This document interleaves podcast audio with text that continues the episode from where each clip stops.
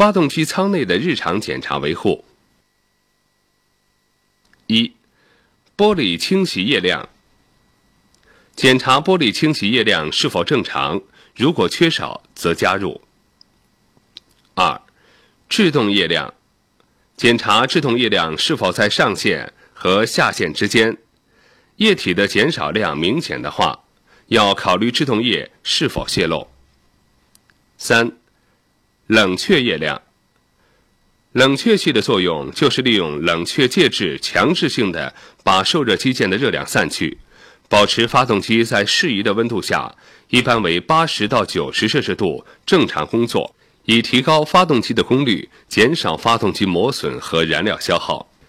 温度过高会造成机件受热膨胀过大，破坏原来正常的配合间隙。使机件运动阻力增大，甚至造成机件烧坏、粘结、卡死。温度过高，机油粘度变小，润滑效能降低，加速了摩擦机件的磨损。气缸内气体受热膨胀过大，充气量减少，发动机功率降低。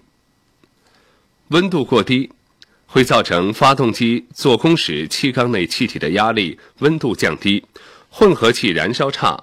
发动机功率降低，燃料消耗增加，机油粘度增大，流动性差，不易在摩擦表面形成油膜，并且增大了机件运动阻力，燃油不易蒸发，容易在气缸壁上冷凝后冲刷气缸壁上的润滑油膜，使气缸加速磨损，并且燃油流入油底壳后稀释了机油，使其润滑效能降低。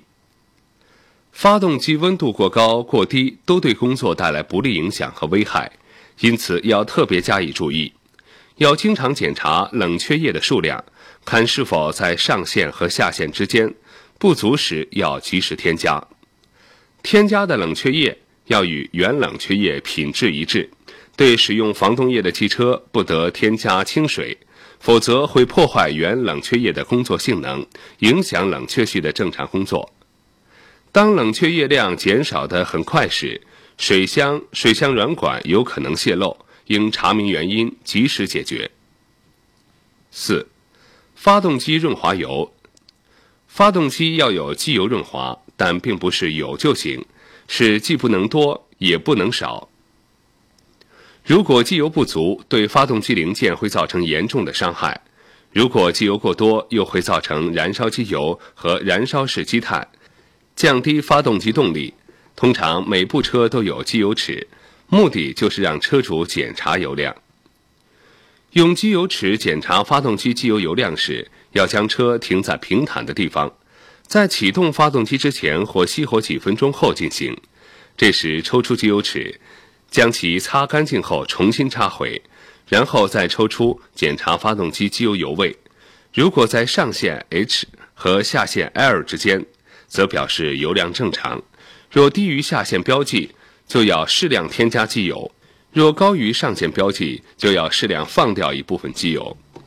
五、风扇传动带，风扇皮带的张力应适当，张力过小，风扇皮带容易打滑，使发动机过热；蓄电池充电电流过小，张力过大，加速发电机和水泵轴承的磨损和皮带的损坏。其正常张力为用手压在传动带中央，稍微弯曲即可。同时还要注意仔细检查传动带上是否有损伤，如有损伤应及时更换。六、蓄电池电解液液面高度，蓄电池电解液液面高度应高出极板十到十五毫米，一般一周检查一次。如低于此值，应立即添加蒸馏水给予补充。不允许加自来水或井水、河水、海水等。正常情况下，绝不能添加电解液。